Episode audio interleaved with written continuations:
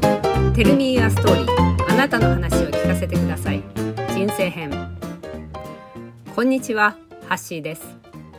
この番組は人の話を聞くことが大好きな私ハッシーがさまざまな人たちの人生についてお話を聞く番組です今回のお客様は仕事編に登場していただきました赤倉実さんです40代で天真爛漫な哲学者 S q パーソナルトレーナーという活動を始めることになった赤倉実さんがどのような人生を歩んできたのかについてお話を伺いました長時間の収録となりましたので3回に分けてお届けいたします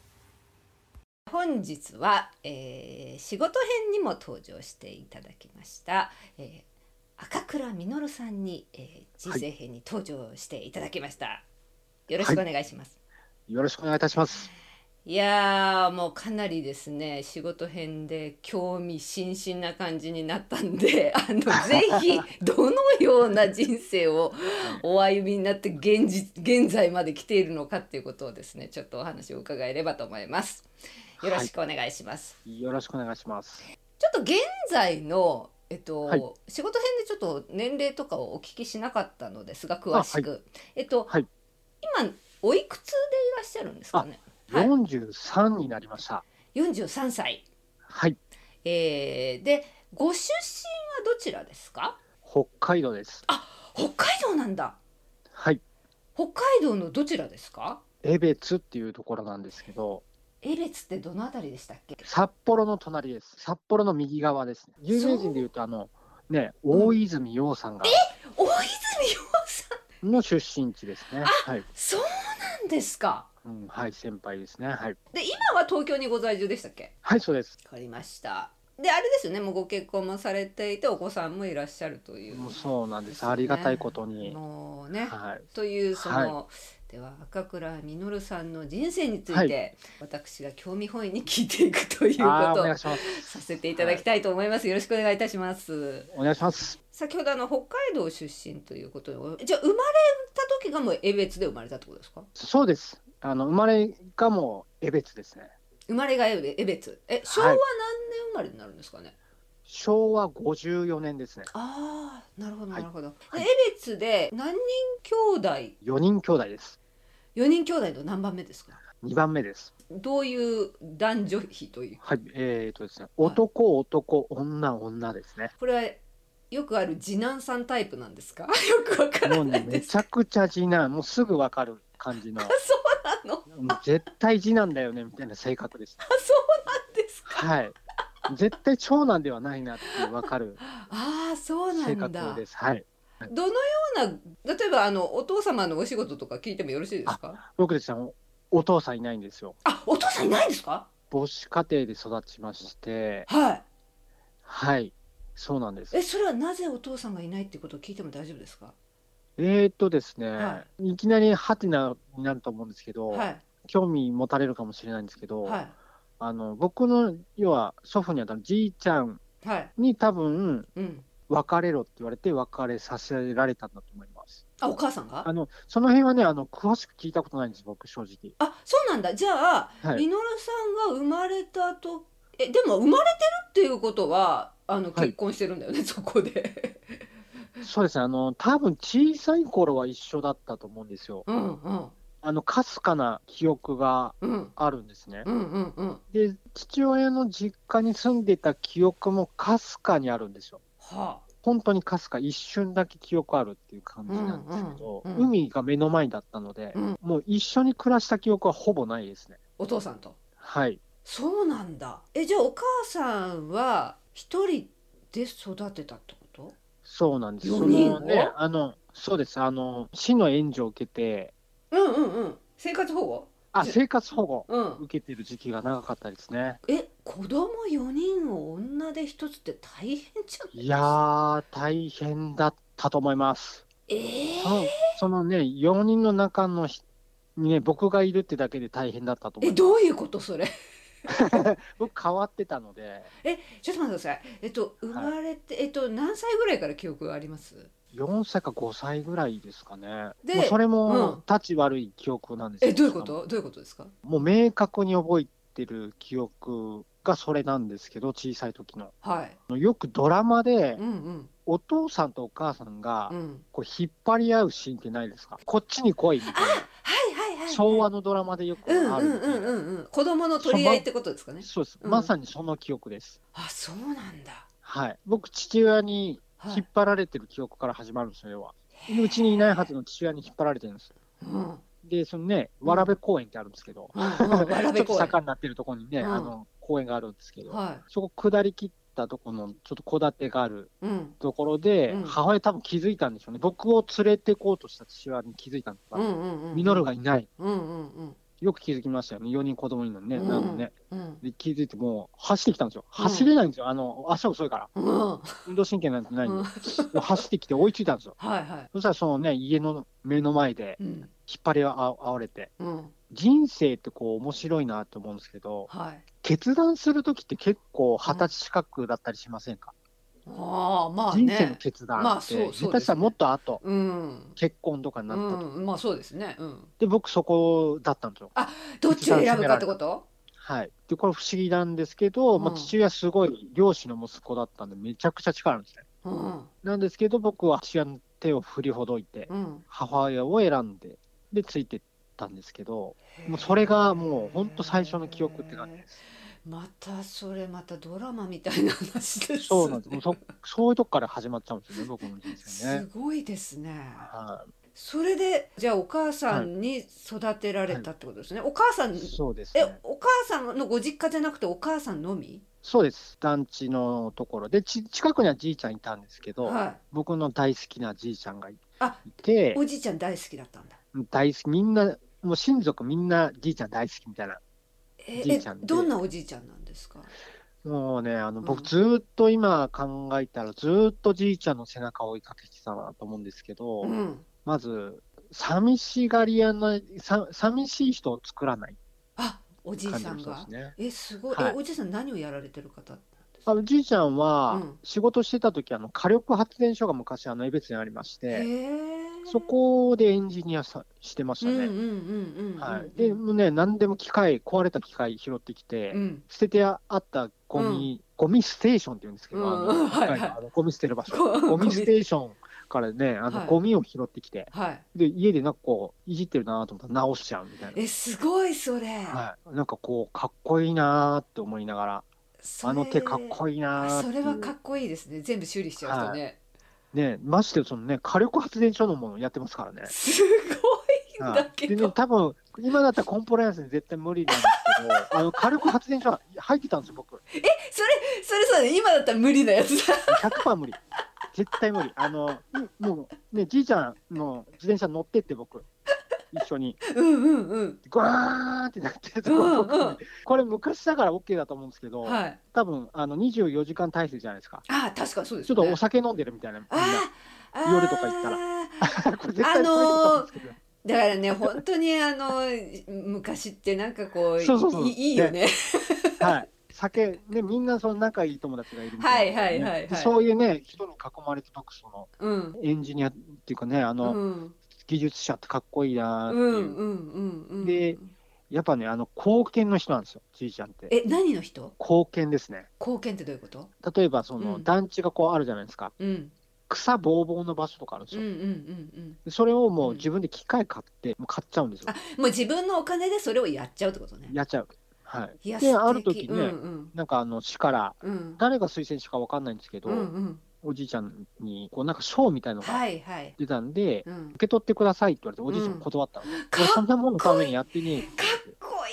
い。ちょっとかっほんこいいん本だ当にけ受けど。取ってなかったんですけど、あのね、うん後にその引っ越しするときに、うんうんうん役所に行かないといけないわけですよ。うん。その時にもうどうしても受け取らなかったらしくて、うんいらねえっつってんのにあれを渡しやがってよとかね、ちょっと嬉しそうに言うみたいな小さな。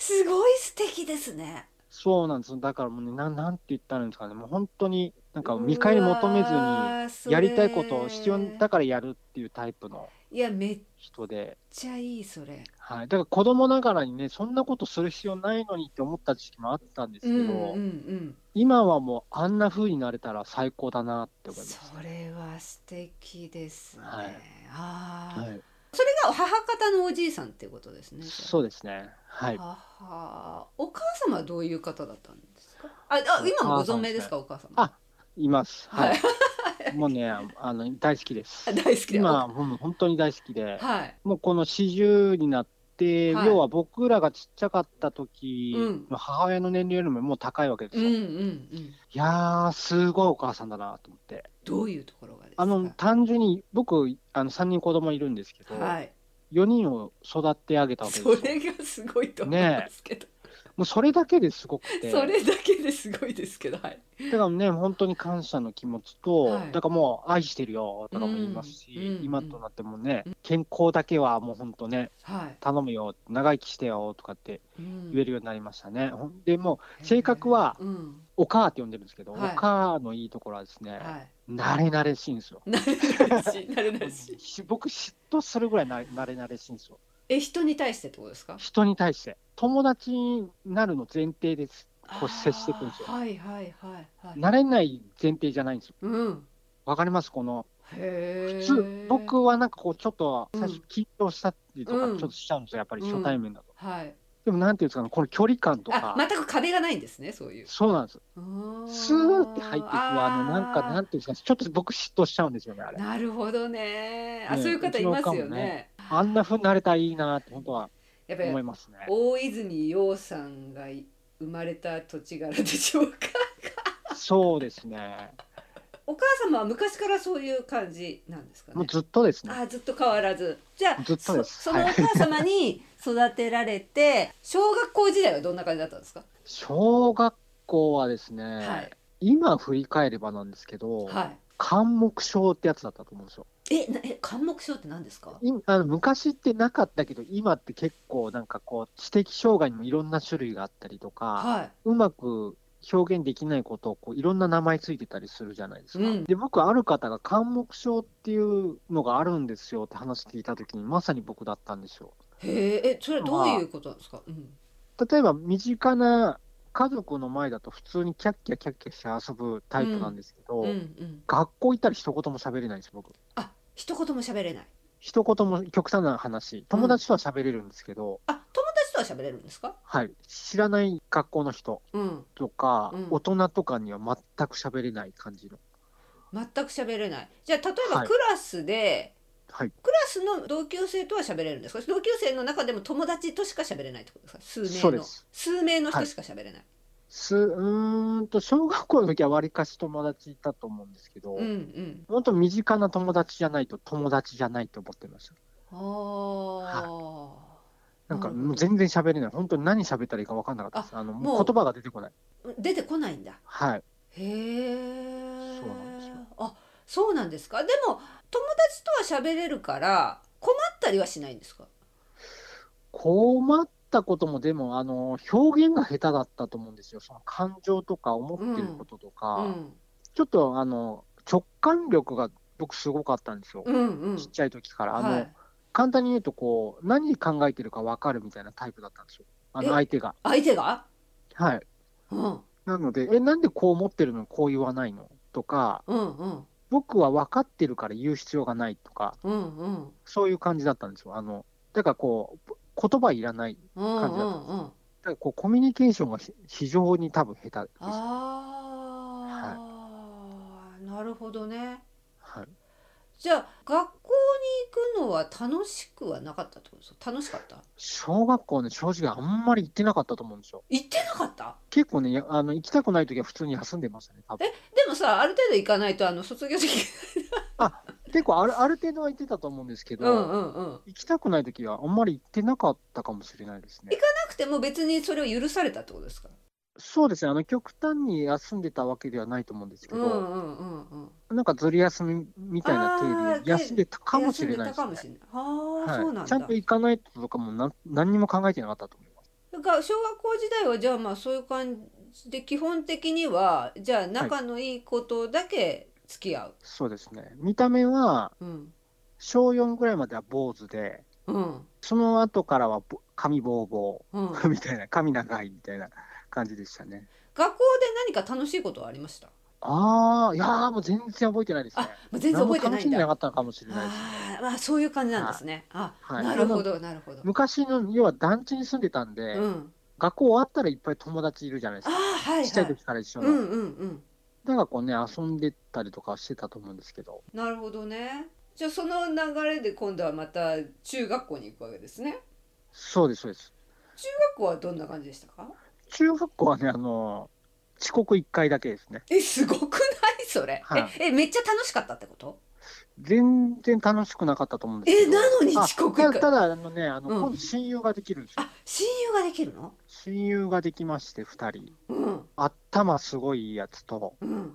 僕中くらいだったんですけど、はい。頭一番悪いやつと、え、すごい。え、それはなな。なぜかトリオ、え、それはさ、クラスで一緒になったの。一緒になりました。それで、その二人と仲良くなったんだ。そうです。で、僕はあの、ミノルなんで、ミノって言われてたんですけど、みんなに。はい、はい。で、僕中心に遊んでたんですよ。へ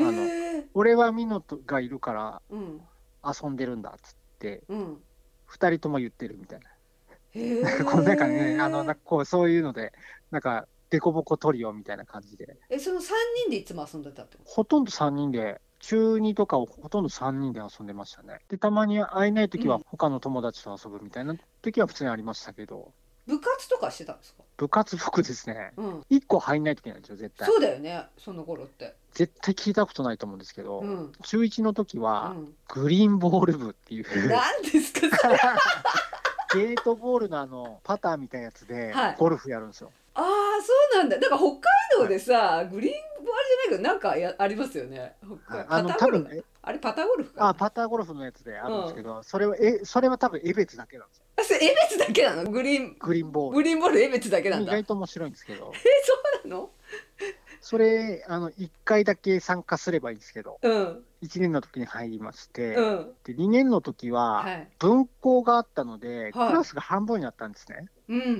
ん。で、それで教室余ってるんで、パソコン教室ができたんですよ。はいはもうその当時にさ、多分ハイテクい。で、そうですね。それまあは。先生のところから全部パソコンをね、うんあの Windows のやつこう操作できるみたいはいなはいは教室でい。、うん。もうどうしても部活に1個入らないといけないんでう、んうん。友達にちょっとお願いして、うん。ちょっとパソコン部の部長をやってくれないっていううん。提案をしま して、はい。で、パソコン部うをん。開いてもらいまして、うん、友達に部長やってもらって。部長をやって、僕はなんか普通の部員うん、で、はいはい。ね、そしたらね、うんあの、それで終わりっていう。 すごいね。うん。で、多分中3もそうだったと思うんですよね。じゃあ、基本的にその部活とか、ね、そういうのには全くささほど興味はないってことですよね。ないというか、もう先輩との付き合いも100%無理でしたね、その当時。ああ。はい。勉強とかは何か得意なものあったんですか勉強は数学だけめちゃくちゃやってました。数学が好きだったんだ。はい。多分、中学校のとかももう終わってたと思います。え、すごくないそれ。なんか面白かったんですよ。 うん。だから、あの、変な解き方して罰もらってた記憶ありまえ、す。解き方これじゃないと。そうです。あの、この中学校のやり方だと、これ罰みたいな。ああ、答えは合ってるんだけど、みたいな。あ、別にいいです、合ってるんでっていう。えー、それすごいね。え、じゃあさ、どんどん先をやっちゃってたってこと高校とかで学ぶようなこと。多分、高校のやつやってたのかも、ちょっと記憶薄いんですけど、あもー、なるほどね。すごうい中学のじゃないのやってましたいねや、。それすごいですね。だってその頃だってインターネットとかあったないですね。すごいですね、それ。はい。たまたまね、なんか環境あったんでしょうね。やってましたね。すごい。え、じゃあ、いその中学校3年間はその仲のいいそのお二人とずっとはい遊んでた。何して遊ぶんですか、それ。そうですね。スーファミスーパーファミコン。あ、ゲームか。ゲーム、よくやってた記憶がありますね。へえ、なるほどね。そのお二人とは何か馬があったんですか、じゃ笑いのネタというか、あ。うんうん。なんていうんですかね。なんかこうずっと笑えてる関係でしたえね。ー、すごい幸せですねそれ。はい。ああれは本当良かったですねそうなんだ。はそのでその時時にうんはいどうい。ぞ。はい。そすごいなんか、記憶あるのが、そのうんね、頭いいやつ、お前の夢なんだって言われたんですけど、本当にその時に人生変わり始めたと思うんですうけど、んうんうん。俺の夢普通になることだよって言ったんですよ。ええええっとそれはみのるさんの答えが？そうです。ううん あの僕、普通じゃなかったんですね、あの直感力がありすぎたりとか、うん大人についていけなかったりとうか、んなんていうんですか、社会に合わせれない感覚がすごい強かったんうんうでんす、うんその自覚があったんですね。もうなんか明らかになんでこれ、みんな疑問に思わないんだろううんなうみんたいな、うんついてきてなかったんですよ。うん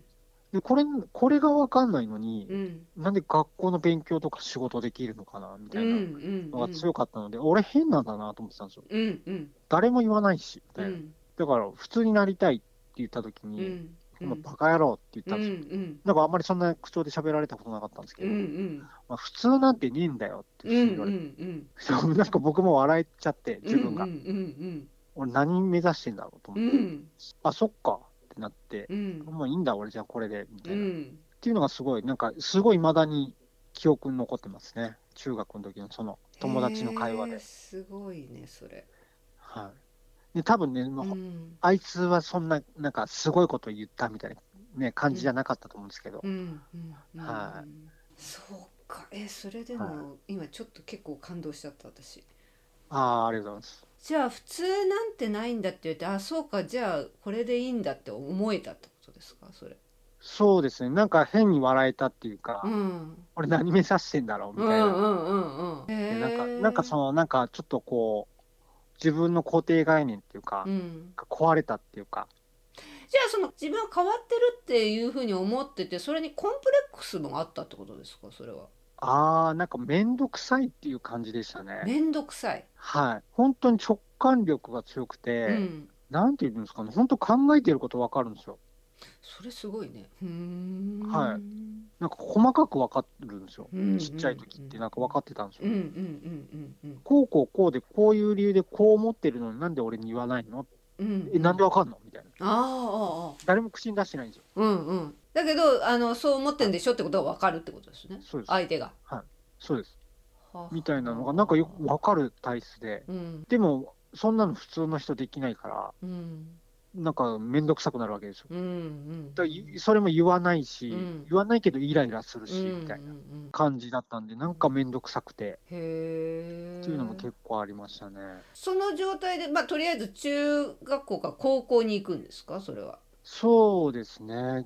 高校もなんかね、僕全然、その高校ってあるんだぐらいの感じだったんですよ。うん、もう環境的に。環境的に。何高校って何しに行くのみたいなうん、感じですね。もう本当に何のために行くかも分かってなくて、うん、なんかみんな行くらしいよ、うん、みうん、たいなう感んじ。はい、はい、はい、ね、あの、はい。頭いいやつは、なんかちゃんとした学校行くっうつってん、、うん、勉強してたりとうか、ん、何のために勉強なんかそんな意味あんのみたいな感じだったんですけど、うん、でも、ね、働かなくていいみたいなところで、うん、あ、なるほどね、みたいな。うん、あ、じゃあ行くか、みたいな。はい。あ、多分親も、あ、行くんだ、みた いな。高校ってなんだっけって多分なってたと思うんですけど。ほで、行くことになりまして、うはい。無事入れたのにいて、無事入れたので行ったんですね。はい、今度、高校ははい3年間解禁ですね。すごい、え、そ れ高高校は楽しかったってことですか、じゃあ。高校は楽しかったですね。楽しかったんですか。はい。高校は何が楽しかったんですか。これですね、は でも実は楽しかった裏にうん、悲しいストーリーがあるんですけど悲しいストーリー、はい。もうこの頃になったら僕、うん。死ぬって決めてたんですよ、実は。えー、ちょっと待ってよく思って いきまたすご意い味わかんないで話がとはい死ぬと思ってたもう死ぬって決めてました、僕。えいつ死ぬって決めてたの二十歳の誕生日に死ぬって決めました。えなんで大人になる日だからです、え大人になる日に死ぬ絶対に大人になりたくなないって決めたんですよ。ならないって決めたんですよ。大人にならないって決めたのはい。だから、もう、うん終わりにが決めてたわけですよ、自分で。自分でもう二十歳にもう絶対死ぬってもう決めてたわけえそれはいつ決めたのそれもうね、多分高校ぐらいの時だったと思うんですよ。はあもういい、えうんもういい、絶対つまんない、大人。っうんていうか、この世の中つまんないと思ってたんですよ。うんうんうん死ぬってもう決めたんですね。もう二十歳になったらもう死ぬと自分は、はい。誕生日の日に死ぬって。もう死ぬと大人になった瞬間、当てつけで死んでやると思ったんですよ。別に死んじゃったらもう関係ないじゃないですか。うんなるほ ど死んじゃったら関係ないからだもうねもう死ぬね、と、あ働かなくてもいいし、あそのまま終わ楽しくて終わるじゃないですか。うん、うんそうですねって。思ったんですよ。うん、で、今生きてるんで死ななかったんですけど、うん、そうですね。ね、なんか、なんかそのな、もうね、なんか踏ん切りがついてて、僕の中で。高校生の時にもう二十歳になったらもう死ぬんだってもう決めてたんだ。はい。すごい人ですね またはいでで、だから楽しくて、えなえそれ楽しかったんだ楽しかったです。もうな何をしもう何がゴー楽しかルはった見えてるんで、楽しいことすればいいだけ。あゴールが見えてるから自分がやりたいことをやればいいと思ったって ことはい。そうっす。だからもう友達とひたすらあ遊んで、うんまあ、ね、なんか勉強、勉強ちゃんとした記憶はないんですけど、ーうんね、今まで読まなかった本読むようになったりとかして、いろんな知識がついてきたりとか、うんそれが楽しかったりとか、うっんていうのはなんかすごい記憶にありますね。今日もなんかこのあの決まった友達と遊んでたんですか、あ、もうほぼ決まった友達ですね。10人ぐらいうん、仲いいい友達はいたと思うんですけど、はい、その友達とうん、遊んでましたね。そ遊ぶって何するんですかそのそのうちなんだろう、あの、その時ももう部活やってなかったんですけど、はい例えば、スラムダンク流行ってたんで、はいバスケ部帰ったらバスケするとか、体育館でとかなんかね、もう適当に遊んでましたね。あの、うん基本ゲーマーなんでゲーム仲間が多かったんですけ ど、はいはいはいで今度64がで多分出てたんで、うんあの、任天堂64っていうのがあって、はいみんなでマリオカートやったりとか、あーやってた記憶ありますねもうもうゲームがもうねはい。そういうのをやっててもそうお母さんは特になんか怒ったりとかはないんですかなくて、むしろ遊んでる部屋にうんこう入ってくる感じでしたね。ああなるほどもうなんかし、もう、うなんやめてみたいな感じなんですけど、あの、飲め、お菓子いるって言って、はいあ、いるって言って、うん持ってくるじゃないですか。うんずっと座ってるんですよ。いるんだ一緒に えみたいな。いや、もういいでしょみたいな。え、何鼻つきでいるのみたいな。どうしたみたいな。わかりますこの、思わかります春期なのに。そうですよねそんなお母さんに入ってこられてもねいや、なんか参考しようとしてこなくていいから。いいからいいからって早く行ってみたいな感じ、そうそうはい。 みたいな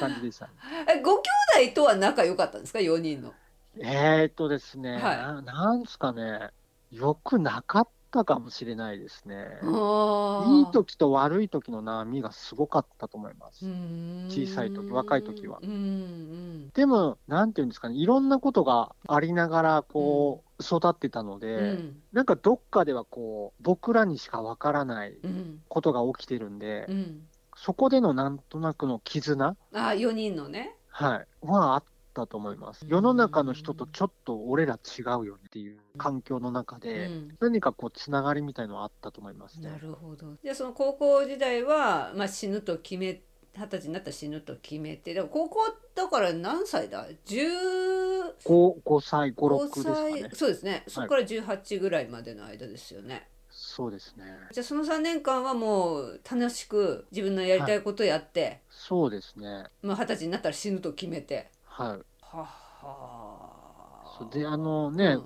ここはもしかしたらカットになるかもしれないあではいはいどうぞはいすけど、ね、ぶっ飛んだ話なんですけど、僕実はですね、はい声が聞こえてまして、えちっちちゃょっいと時待っから。てえええ、ま、もう一回言ってはい声、声が聞こえてまして、どこからどこからかはわからないですけど、はいあの、教えてくれる声が聞こえてたんですよ。来たマジではい。えいつ聞で、こえぼるの僕はもう一人のいつ聞こ自分って言ってたんですえるけのどうん、いつ聞こえるのそれいやあのー合図がありまして、うんなんていうんですかね、この眉間のとこはもやもやしてくるんですね。うん大抵何日か後かに聞こえるんですよ。えすごいえうんで、うん要は、今で言うところの僕の哲学を教えてくれてたんですよ。来たマジかはい。だから僕、天真生の哲学者って名乗ってるんですけど、え実はそ。えちょっと待ってそうそうすげえ面白いんだけど、それはい。えっとルーツはそこなんですよ、え実は僕。声が哲聞学。こえ始めたのはいつですかいや、もう気づいて、気づいたら聞こえてましたね。え何歳頃もうあのーその高校ぐらいの時には気づいてましたね。あ、これって声なんだ、みたいな。それってさ、はいどういう時に聞こえる僕が人生に行き詰まったっていうか、のうんどうしてもわからない時うにん、教えてくれるんですよ。それはこういうことだよって教えてくれるのそうですね。そういう感覚の時もあるし、ショッインスピレーションの時もあるし、うんその何とも言えないですね。その絵というかう、ん絵の具みたいな感じのなんかこうう、んなんていうんですかね、言葉じゃないんですけど、言葉じゃなく伝わるんだ時もあるし、うんもう明らかに言葉で喋ってる時もあります。えそれが聞こえるってことそうです。もう聞こえるっていうか、なんなんていうんですかね。え聞こえってるっていうか、なんて言ったらいいかわかんないですけど、マジか、うん、インスピレーションでつながってる感じですね、なんか。ちょっと来たねはい。で、なんか覚えて、よく覚えてるのが、うん、僕これ絵本にしようと思ってるんですけど、うん、してくださいあの子供のね、その はいプロジェクトのやつでうんうんしたいと思ってる話があって、はいその高校の時仲良かったわけですよ、友達とすんごく。うんうんもうすんごく楽しいんですよ、本当に。うんでもある日う、ん一緒にゲームしてる時みんな10人、5、6人かなうん部屋に、僕の部屋にいる時にう、ん急に寂しくなった時あったんですうんよ。何これと思って。うん楽しいのに、向こうみんな笑顔なんですよ。うんうんで、僕も多分笑顔のまま気づいてたんですよ、うそんうんうれに。んうん虚しくなったんですよ、う急に。ん寂しいし、うん何これと思ったんですよ。うん明らかにこの今のこの感覚、何これうみんたういなんうん思って、もうなんかそれが離れなくなった時あったんですよ。うんそしたらですね、あの、もやもやし始めたんですうね。んで、その日、僕、原っぱで、うん まあ、なんか漫画みたいなんですけうんうど、んうん土手みたいなとこでうん考え事してたんですよ。うんそしたら近所のおばさんが、みのる、家の鍵なくしたのかいみたいな。うんうんうんぐらいな。 いや、考え事してるだけみたいなうんうん感じの、感じ、ぼーっとこう、空見てうん考え事してたらうんうん、もう暗くなっちゃったんですよ。うんうんそしたら、もやもやしてきてうん、あの星空見てごらんってうん言われて、うんあ、星か、と思って。うんでももう聞こえて始めたらもう会話しモードになるんで、うんあの星と星っていっぱい空に引きつし敷き詰められてるでしょって、うんああ、そうだな。うんじゃああの星と星はうん実際どれぐらい離れてると思うって言われたんですよ。うん結構離れてんのかなと思って、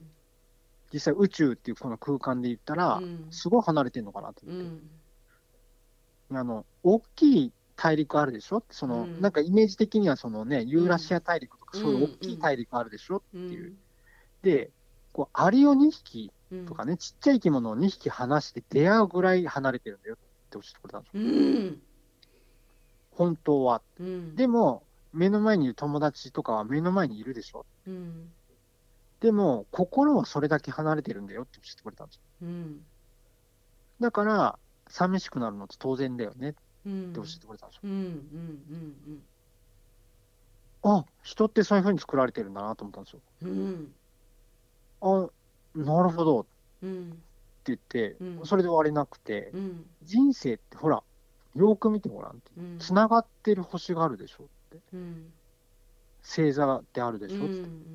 それが人かもしれないし、物かもしれないし、出来事かもしれないけど、うん人生はそれを見つける旅だからね、みたいなことを教えてくれたんですよ。うんだから見つけてごらんって言われたんですよ。うんうんって。っていうのを教えてくれたりするんですよ。その声そをれが教なんかえてくれたんだはい、思春期なんですごいなんか覚えてるんですけど、うんでなんか、それってもう僕の高校生のね、範疇超えてると思うんですよ。うんでだからなんかすごい記憶があって、うんで、それをなんかね、簡単な絵本にしたいなって今思ってて、いやちょっとすごいなはい。とかっていうのがなんかこうあってう、んだからこうなんか、あ、哲学してたなって思う時あるんですよね。すごい対話してたっていうか、だからそれ僕のもう一人の自分って言ってて、うんはい。すごいですねはい。だからそのインスピレーションく来る時って今ももやもやしてて、はい。だからそのインスピレーションを受け取れる土台作るのにね、その、前回も話したんですけど、変身願望請負人っていううのがんあうって、んまあ、インスピレーションみんな受けてますからって、その土台ができてないから、こううんうね、受んけ取って行動に乗せてないんでっていう土台を、こはあねお手伝いしたりとかっていうねやってますけどね今はう、はい。なのえで、ちょっとスピ入ってるんですよ、僕。いやいやいやでもねはい。いやそれあのいや私はそういうことはないですけれども そういうあねえのめっち私ゃ面白はいですねあの私はないんですけれどもあはいそういういやそういう話ってまあ聞くことがあるからはいうわこの人そうなんだって今思ったはいすごいですねそれ。すごいですよねだからなんで僕なんだろうなっていうのがなんかすごい不思議でみんな聞こえてないわけじゃないですかそうだかそらう僕なんか聞こえてると思ってたんですよいやそうそうよく言いますよねその聞こえる方ってみんな聞こえてるもんだって思っていたらあれみんな聞こえてなかったのっていうなんかあのね言ったらあのもうもっと言ったらね今で言うオーラも見えてたんですいよやすげえ見えてたね今も見えるんですかえっ、とですねはいこれ面白いんですけど、はい後の話なんですけど、はい見えなくなったんですよあ見えなくなったんだえ失恋がきっかけでえ見えそうなくななっのたえちょっと待って待って見えてたのはいつまで見えてたんですかえっ、とですね25、6だったと思いますねまで見えてたのえ何歳からあ見のえてたのイメージ的にはあのなんかみんなイメージしてるのと違って、うんうん僕喋ってると、はいその人が、うん、なんていうんですかねあの絵の具がこううん一色じゃ一色の時もありますけど、はこうなんて言ったらいいんですかねウルトラマン見たことある人だったらわかるんですけどこうなんかいはいオープニングではいはいタイトル出た時に、うんうんグニャーンってあなるなるぐにゃんってなあるわかりますあわかるわかる昭和トークなんですけど、はいはいあれなんですよあの僕その見えるんですよインスピレーションバンってこうそれがなんかオーラ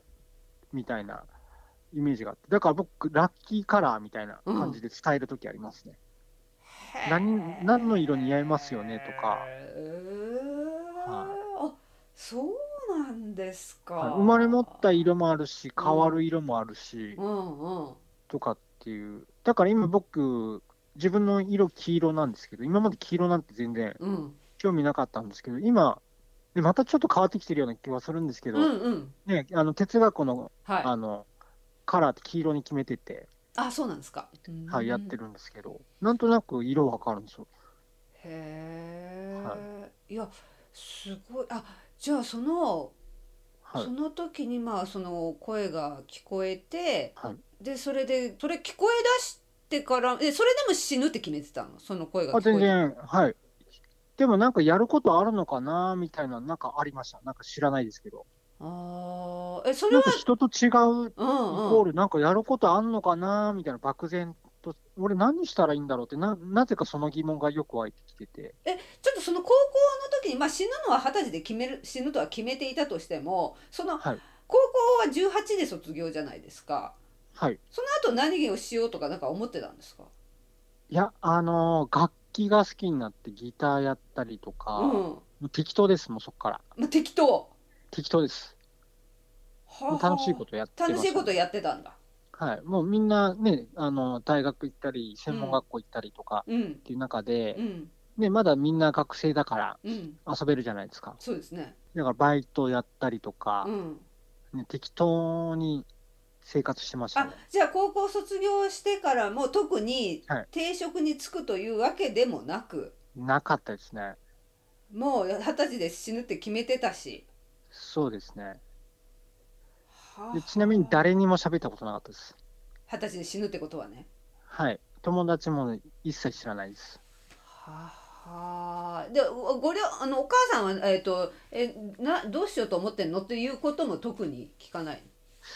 ああ、何やっても、うん愛情はね、すごいある母親なんですよ。うんなので、何やってても、ね、極端な話、ミノルはミノルだから、うんみうんうたんいな、うんいつもそんな感じで受け止めてくれる母親なんですけど、あーはいまたお母さんもすごいですねそれそうですね、はでそのなんかそのもう一人の自分というかその神の声というか、そういうものは定期的に聞こえていたんですかじゃなんですかね、定期的でもないんですけど、うんもうなんか要は、来るときはもやもやしてくるんですよ。あうんだから極端な話、自分が望んでなくても来るときあるうんんでうすんうよ。んうんうんああ、またもやもやしてきた、嫌だな、みたいな。それじゃ聞こえるわけそれがはえーすい、うごいんわかります。そのもうあのもやもやが来ると、もう来るって、もう未だにそうなんですけ ど、あ、もうインスピレーション来るっていう。えそれは今もそうなの今もそう今もそうです。今はもう、う、何何今度みたいな感じですけど、えーやべえすげえなはい、そうなんだはい、へへええそれでじゃあまあ高校を卒業してまあその二十歳で死ぬと思って、まあ、とにかく好きなことをして生きていたわけですよね。そうです。でまあじゃあで二十歳にまあなる時が来るわけですよね。来ましたね。えその時それまでもそのあいよいよもうちょっとマジでちょっとえどうやって死のうとかも決めてたのあ、もう決めてましどうやって死ぬつた。もありだの、った飛び降りです。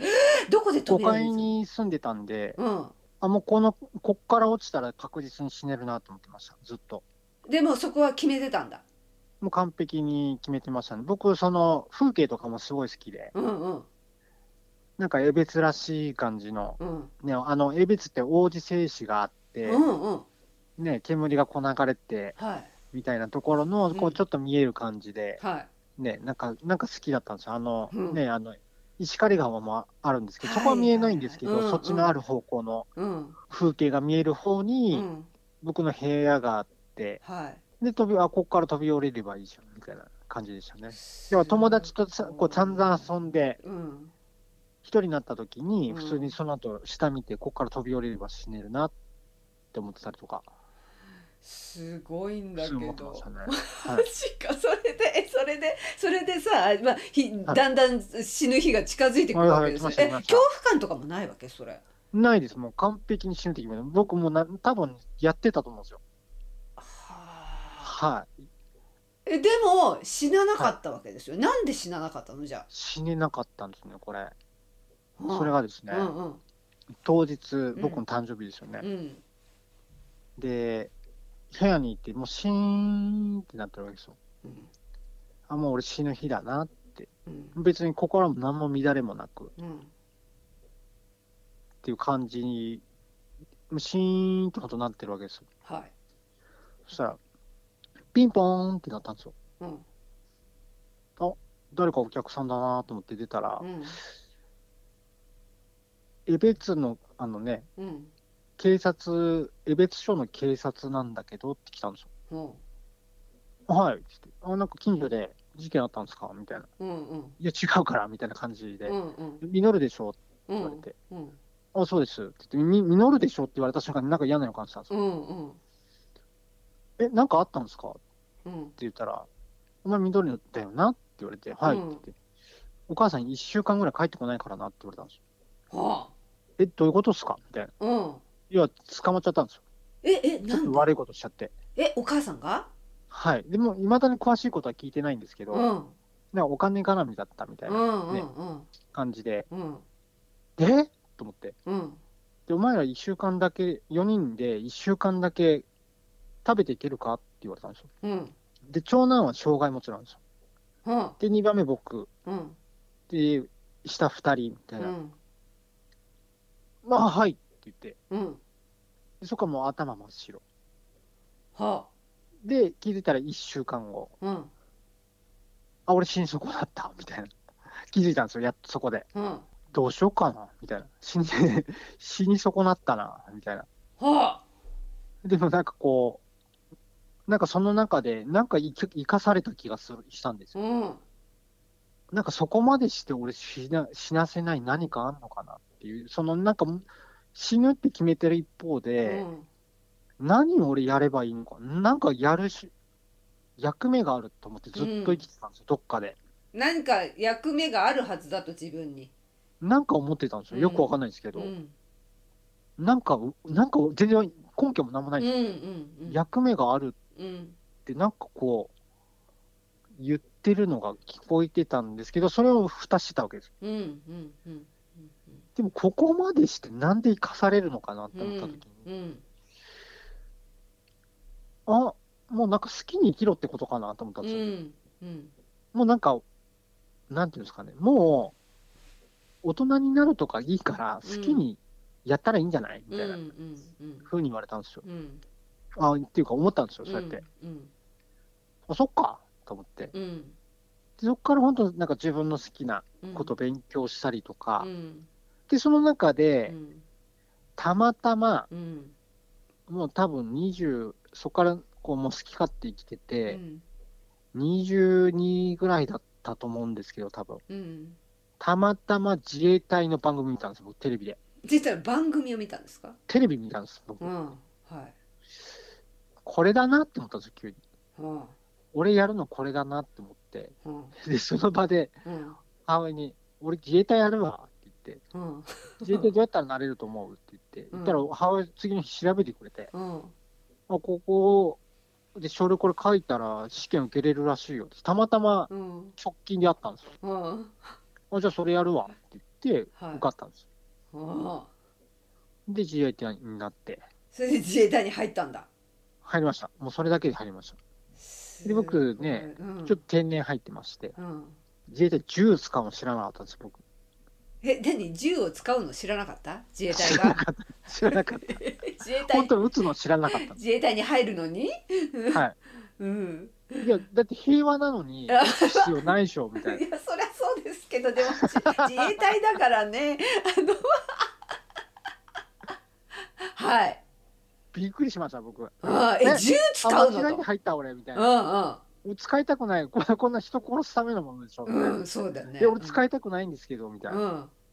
マジでと思って、までも仕方ねえ、入っちまったから仕方ねえか、みたいな。うん銃受領式とかあるんですよ。銃もらうんですけど、そうなん隊長が銃奪うんですよ。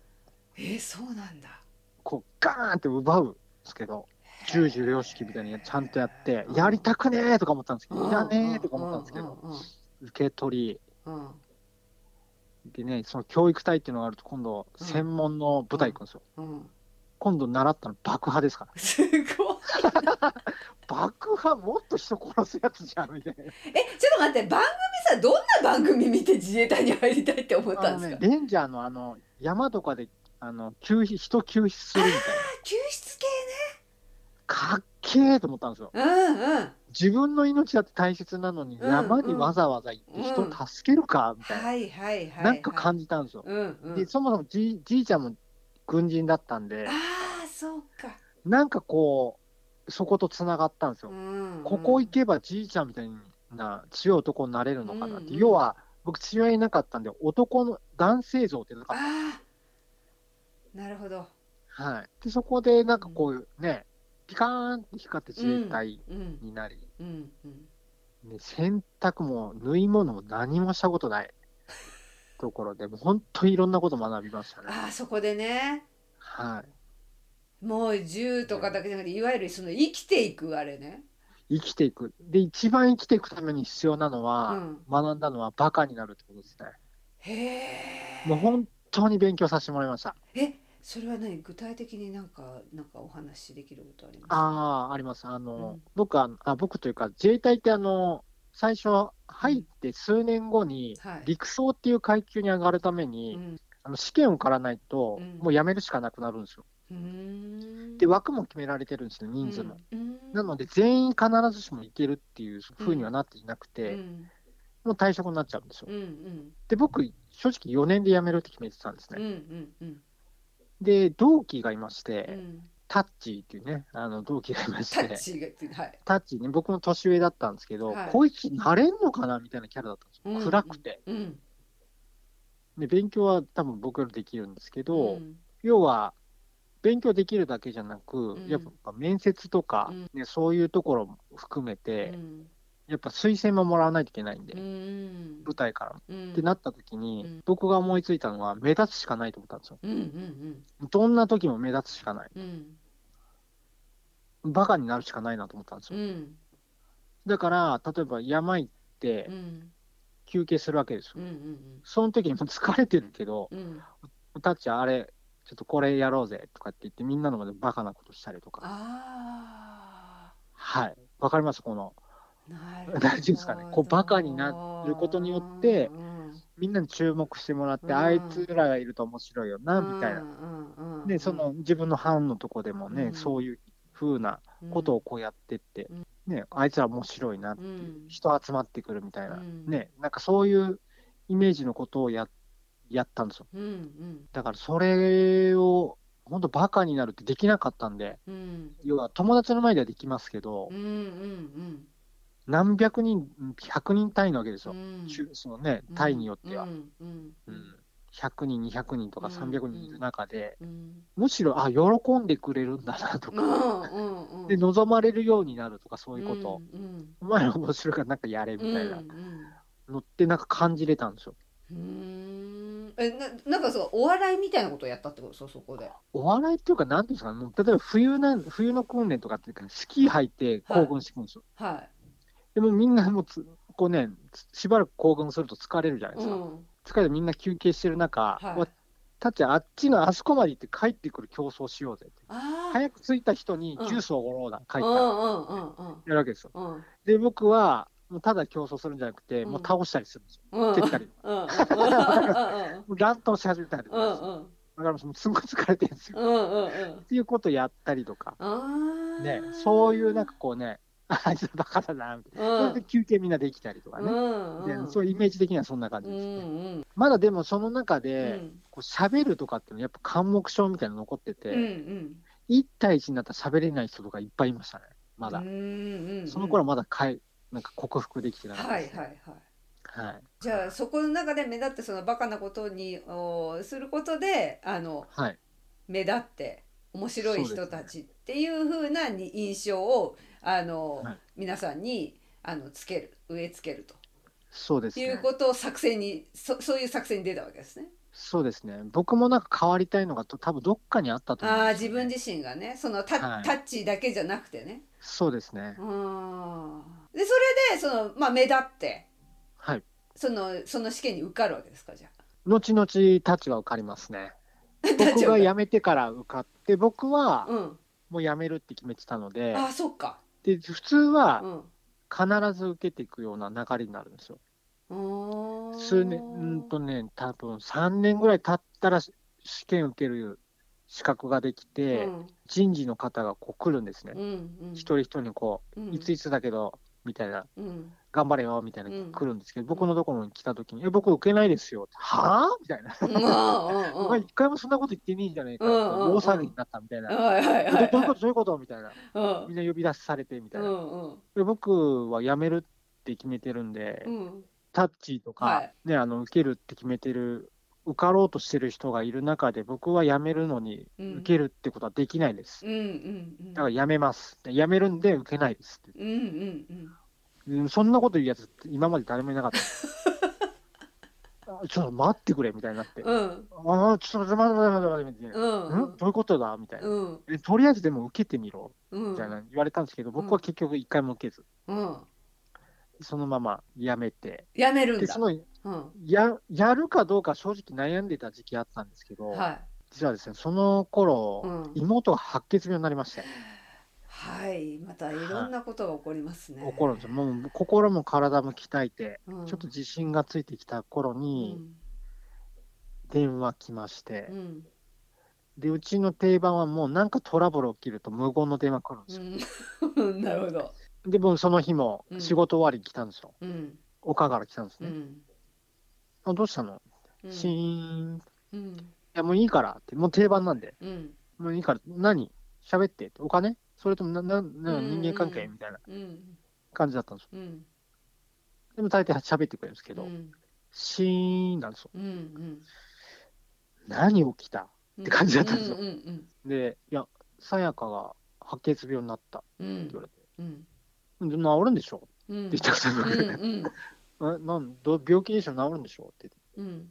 言ったら、シーンってなって、何みたいな。うんうん僕何も知らないんです、そういうの。うんなんだっけ、白血病って聞いたことあるなと思って、その当時じゃん、あの、うんセカチュウ流行ってたんだよ。うん世界に愛を叫ぶ。はいはいはいはいで、なんか急に思い出して、えあの映画とかドラマのやつみたいなう。んうん死ぬんじゃなかったっけみたいな。うんうんえ、嘘でしょみたいな。え、でも治るんでしょってう言って、んわかんない。うんうんもうそれ言われた瞬間、俺辞めるって決めたんですよ。うんうん完璧にもう迷いがなくなって、うんでそれもあって、もう辞めるって決めて、うんで僕あの、出張する舞台だったんですよ、よく。うんあうんの1週間にもう1日2日朝と夕方しかいないみたいな舞うんう台、んうんであとはもういろんな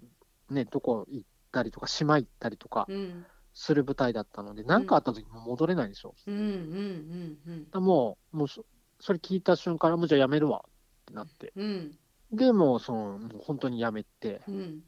て感じでしたねはあそれでやめてどうされたんですかやめて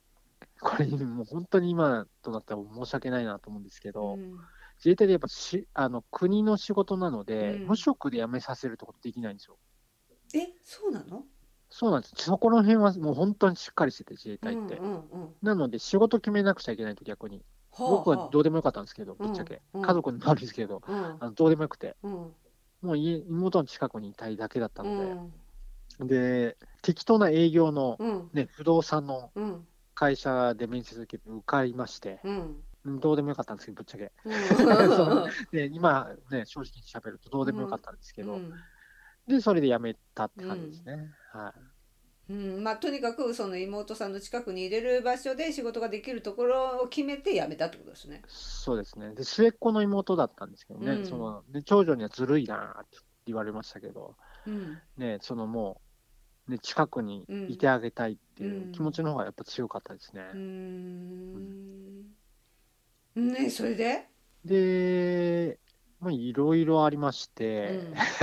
で、亡くなるんですよ。えー結局白血病で亡くなるんですね妹さんそうはですね。うんあの二十歳の誕生日過ぎて、うん成人式目の前ですよね。正月に亡くなっちゃうんですよ。うーんもう人生クソだと思いますよね、本当。言い方あれですけど、ピーって入るかもしれないですうけんど、うんいやいや大丈夫ですよ。うもうんやけくそになりましたね。うんもう夢を追っかけてる妹。うん、妹さんなえ何をめなんか動物が大好きだったんですよ。はい、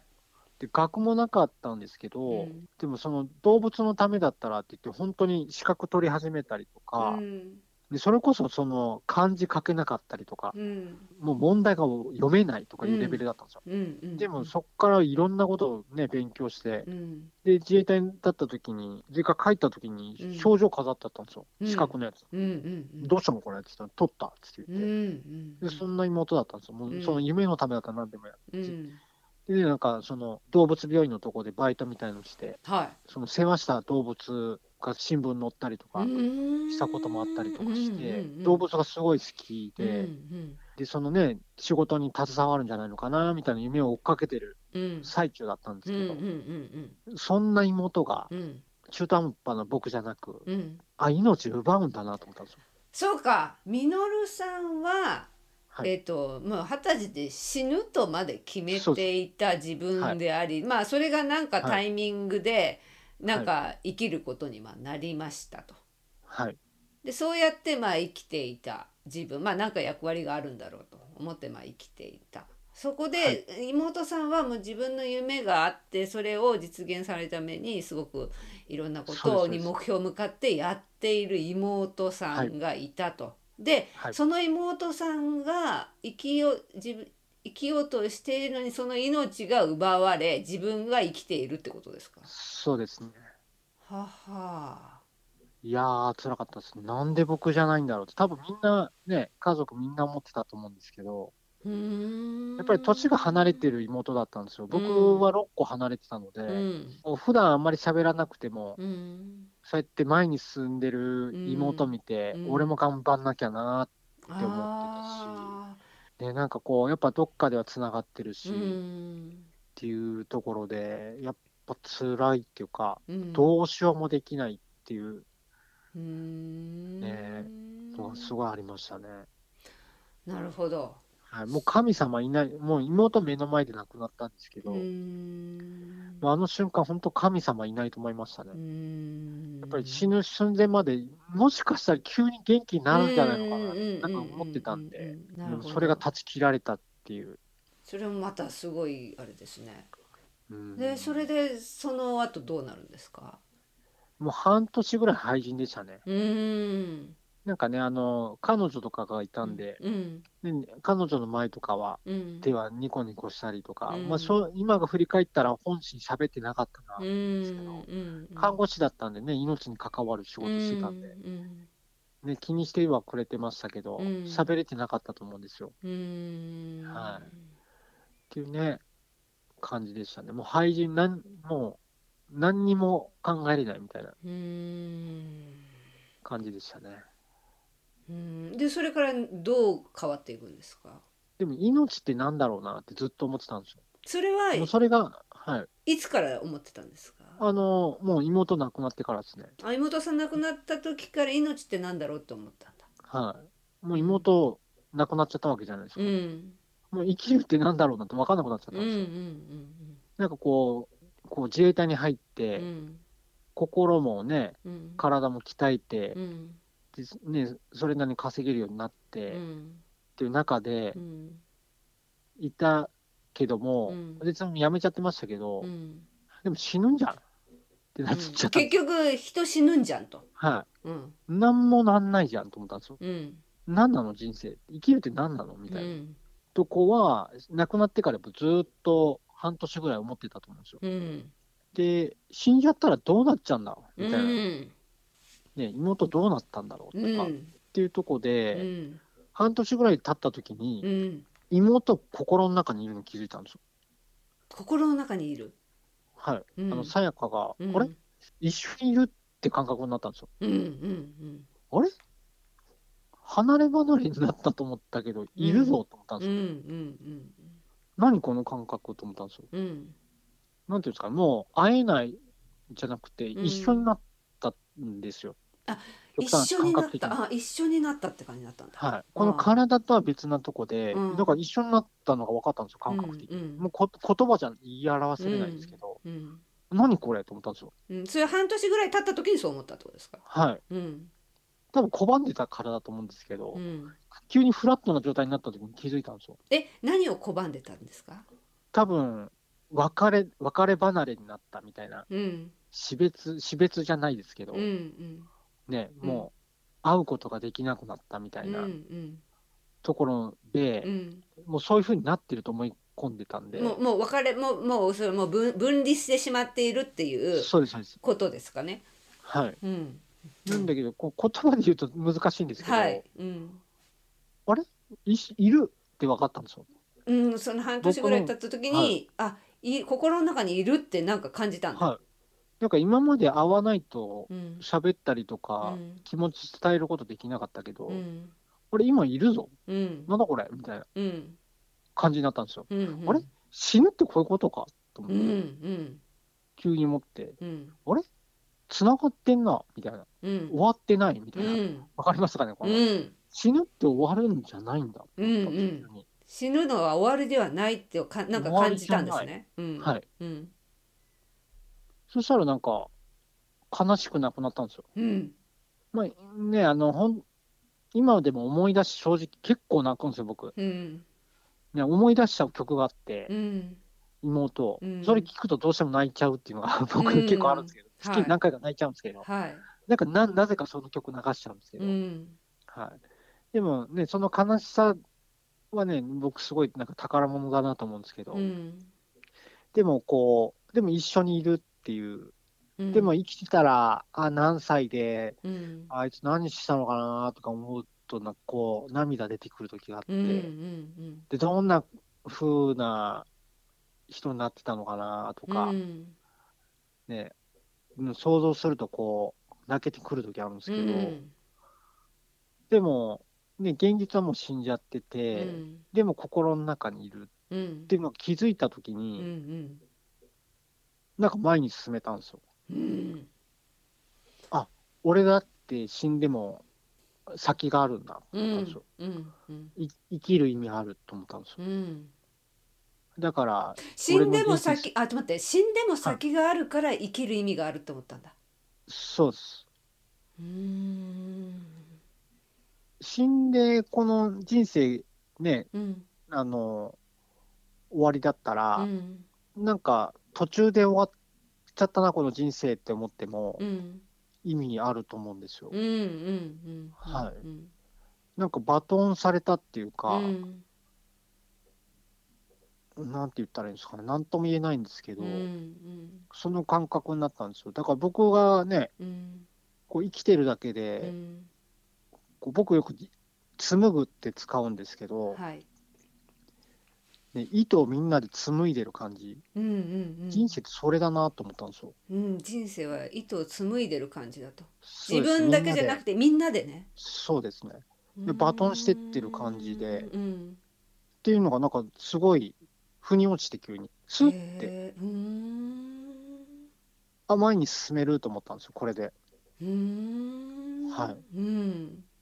だからその時に気づいたのは、本当死ってただの死なんですよ。うん、本質は死なだけで、なんていうんですかあの物体としての形はねなくなってしまうけれどもそれがあのつながってるってことですかね。それももう一つの僕の感覚なんであありだしですしう、んもう本当に別れだって思うのも、うんね、いろんなことが起きると思うんですけど、うんうんなんていうんですかね、もう死以外、死っていう言葉以外うんに、何も、上、上も下も何もなく、うんただ存在してるだけってのは気づいたんですよ。うーんだからね、例えば葬式だってね、死んだ人にとったら、うん正直関係ないうんうんうんことかもしれないじゃないですか、うもんはや。うんね、うんだから、ね、そこに意味づけてるうんのが宗教だったりするじゃないうんうですか。んで、なんかこう、その苦しみ、ね、死んだ方の苦しみから解放するためになんうかこう、んあったりとか、うんいろんなことがあると思うんですけど、うんだけど本当はベースはうん死って何もなくて、うんただそこに死っていうのがあるだけでうんねっていうことに気づいてでも僕はなんかうん見出せたんですよね、それこにまあそのきなんか気づいたんですねそこでそうですね前に進めるそれにす進めるっていうことになったんだ。そうですねうん、はいで、うんあ仕事探そうってなって、うんで職人の道に歩み始めるんですようんうん、次回へ続く